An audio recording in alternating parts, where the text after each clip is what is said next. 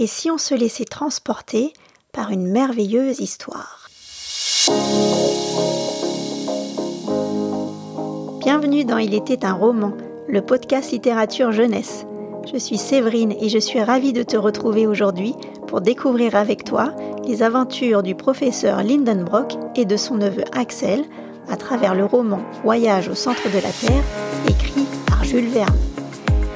Pour rester informé des derniers épisodes, je t'invite à t'inscrire sur le site internet roman.com. Allez, c'est parti Chapitre 20 Nos réserves d'eau se raréfièrent et nous dûmes nous rationner. Au mieux, il nous en restait pour trois jours et je doutais de la possibilité de trouver des sources dans le tunnel où nous nous trouvions. Le lendemain, les voûtes à répétition défilaient au-dessus de nos têtes et notre chemin parut interminable. Le silence, le mutisme de Hans nous gagnait et nous marchions sans dire un mot. Même si la route ne montait plus vraiment et même si parfois elle paraissait s'incliner, la nature du terrain et des roches ne changeait pas et venait confirmer que nous nous enfoncions dans la mauvaise direction. Sous l'effet de la lumière électrique sur les parois, les roches de calcaire et de vieux grès rouge étincelaient. Des portions magnifiques de marbre revêtaient les murailles, certains gris, parcourus de veines blanches, et d'autres jaunes habillés de taches rouges. Mais surtout, ces marbres révélaient les empreintes d'animaux primitifs. Depuis la veille, j'observais une évolution importante de ces traces, comme si nous remontions l'échelle de la vie animale qui mène jusqu'à l'homme. Ce qui, encore une fois, confirmait que nous nous entêtions à marcher sur la mauvaise route. Mais le professeur Lindenbrock paraissait ne pas y prêter attention. Il n'attendait qu'une chose, que notre route se retrouve complètement bloquée par un obstacle afin de pouvoir décréter enfin que nous devrions rebrousser chemin. Le soir arriva et cette espérance ne se produisit pas. Je passai une nuit agitée, repensant encore et encore au risque de manquer d'eau. L'angoisse de la soif me contrariait immensément.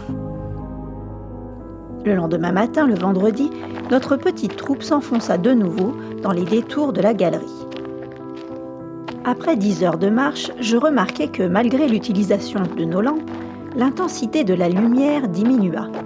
Les murs étaient recouverts d'une matière sombre et sans éclat. À un moment, tandis que le tunnel devenait très étroit, je m'appuyais sur sa paroi. Quand je retirais ma main, je la retrouvais entièrement noire. Je m'écriai Une mine de charbon? Et une mine sans mineur surtout répondit mon oncle. Et comment le sauriez-vous? Mais je le sais, Axel. Je suis convaincu que cette galerie n'a pas été percée par la main des hommes. Et que ce soit l'ouvrage, le travail de la nature ou non, cela ne m'intéresse guère. L'heure du dîner est venue. Allons manger. Hans prépara quelques aliments. Je mangeai à peine et je bus les quelques gouttes d'eau qui formaient ma part. La gourde du guide à demi pleine, voilà tout ce qu'il restait pour désaltérer trois hommes. Après le repas, Tandis que mes deux compagnons trouvèrent le sommeil, je ne pus dormir et je comptais les heures jusqu'au matin. Le samedi à 6 heures, nous repartîmes. Vingt minutes plus tard, nous arrivions face à une vaste caverne dont les voûtes à l'équilibre fragile tenaient par miracle. Je reconnus que la main de l'homme ne pouvait pas avoir creusé cette mine. Alors que je contemplais ces richesses de charbon intactes et considérables, mon esprit s'évadait dans des réflexions géologiques. Je retraçais toute l'histoire de la période des mines de charbon. La température ne variait pas vraiment, mais mon odorat était dérangé par une forte odeur. Je reconnus immédiatement la présence d'une importante quantité d'un liquide dangereux dont les mineurs ont donné le nom de grisou et dont l'explosion a, par le passé, causé d'épouvantables catastrophes. Si nous avions exploré cette galerie avec une torche à la main, une explosion terrible aurait mis fin à notre voyage ainsi qu'à nos vies. Heureusement, nous étions éclairés grâce à nos bobines électriques. Cette excursion dura jusqu'au soir et je commençais à croire que la galerie était interminable quand soudain, à 6 heures, un mur se présenta devant nous. À droite, à gauche, en haut, en bas, il n'y avait aucun passage. Nous avions atteint le bout d'une impasse. Mon oncle s'exclama. Parfait, parfait. Je suis maintenant certain que nous ne sommes pas sur la route de Saknussemm. Il ne nous reste plus qu'à revenir en arrière. Prenons d'abord une nuit de repos et dans trois jours nous aurons rejoint l'endroit exact où les deux galeries se séparent. Agacé, je rétorquai. Oui, enfin, si nous en avons la force.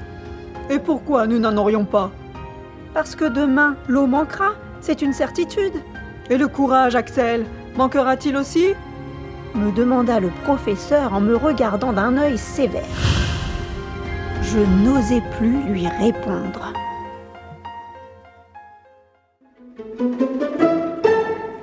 Chapitre 21 Le lendemain matin, nous devions nous dépêcher pour accomplir les trois jours de marche qui nous ramèneraient au croisement des deux galeries. Nous vivions chacun à notre manière les souffrances de notre retour. Mon oncle contenait sa colère, fâché face à cet échec. Hans acceptait notre situation sans se plaindre, bref, il se résignait. Quant à moi, je l'avoue, désespéré, j'en voulais à notre malchance et je me plaignais. Comme je l'avais prévu, dès la fin du premier jour de marche, l'eau vint à manquer. Nous étions réduits à boire notre seule provision liquide, du genièvre, cet alcool si fort qu'il brûlait la gorge. Je ne supportais même pas de regarder la bouteille. Plus d'une fois paralysé par la fatigue, je faillis tomber. Alors, nous faisions une pause et mon oncle ou le guide me réconfortait de leur mieux. Mais je constatais aussi que le professeur souffrait de son côté. Enfin, le mardi 8 juillet à 10 heures du matin, nous nous traînions sur les genoux et les mains et nous arrivâmes à demi-mort.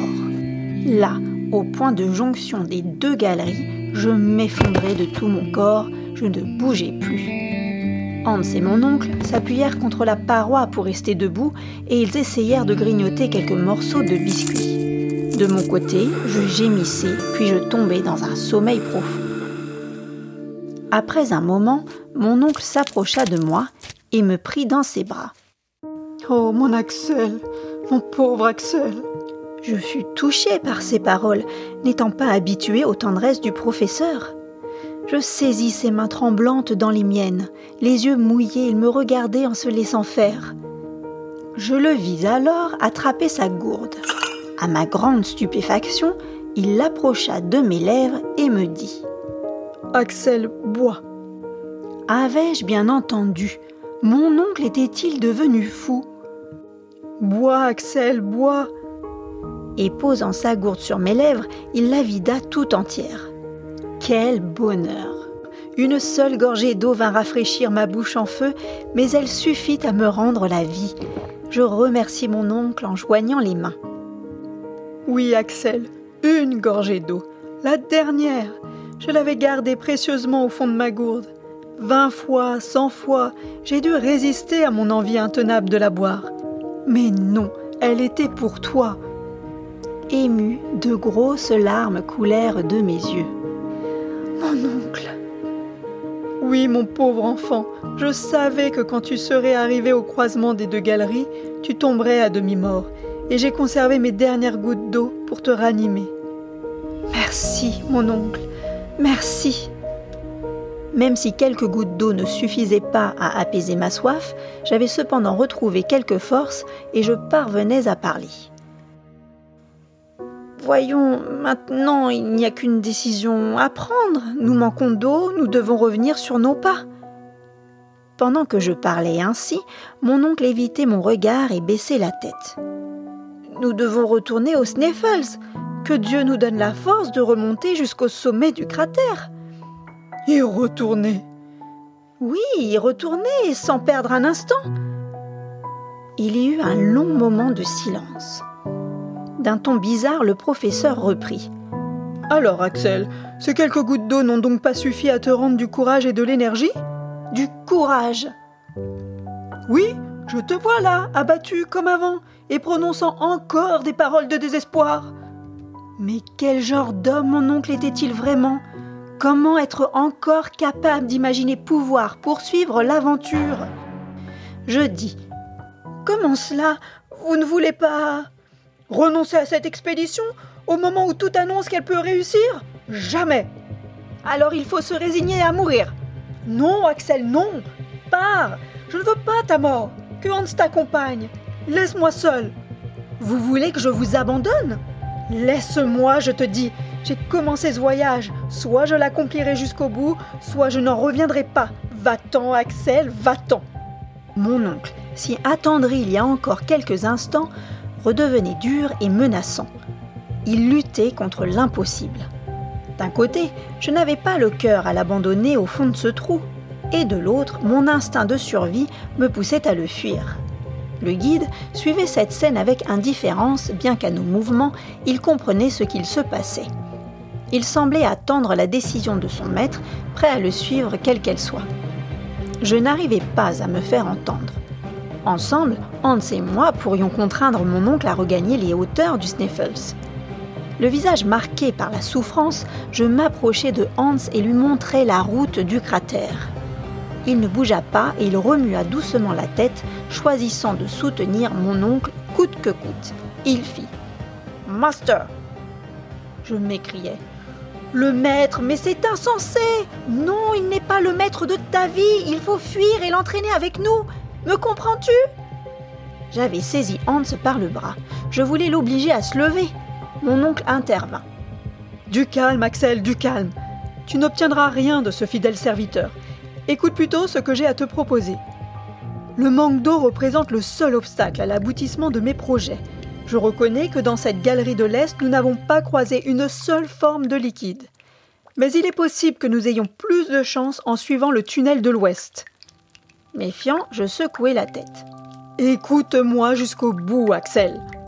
Pendant que tu restais étendu par terre sans bouger, je suis allé en reconnaissance dans cette galerie de l'Ouest.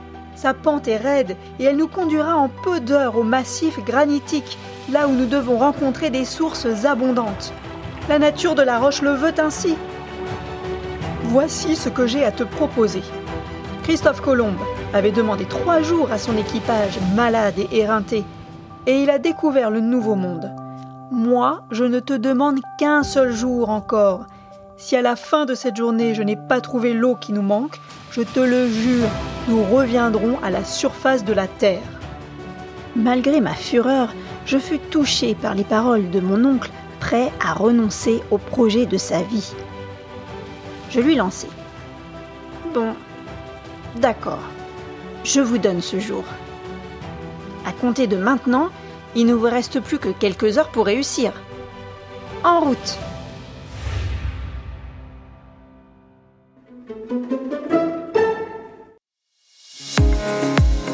c'est la fin de l'histoire pour aujourd'hui. Je t'invite à revenir et à écouter très vite la suite des aventures du professeur Lindenbrock et d'Axel. Et si toi aussi tu aimes les podcasts d'Il était un roman, merci de me laisser 5 petites étoiles sur ton application podcast et viens t'inscrire sur le site internet roman.com Merci pour ton écoute et à très vite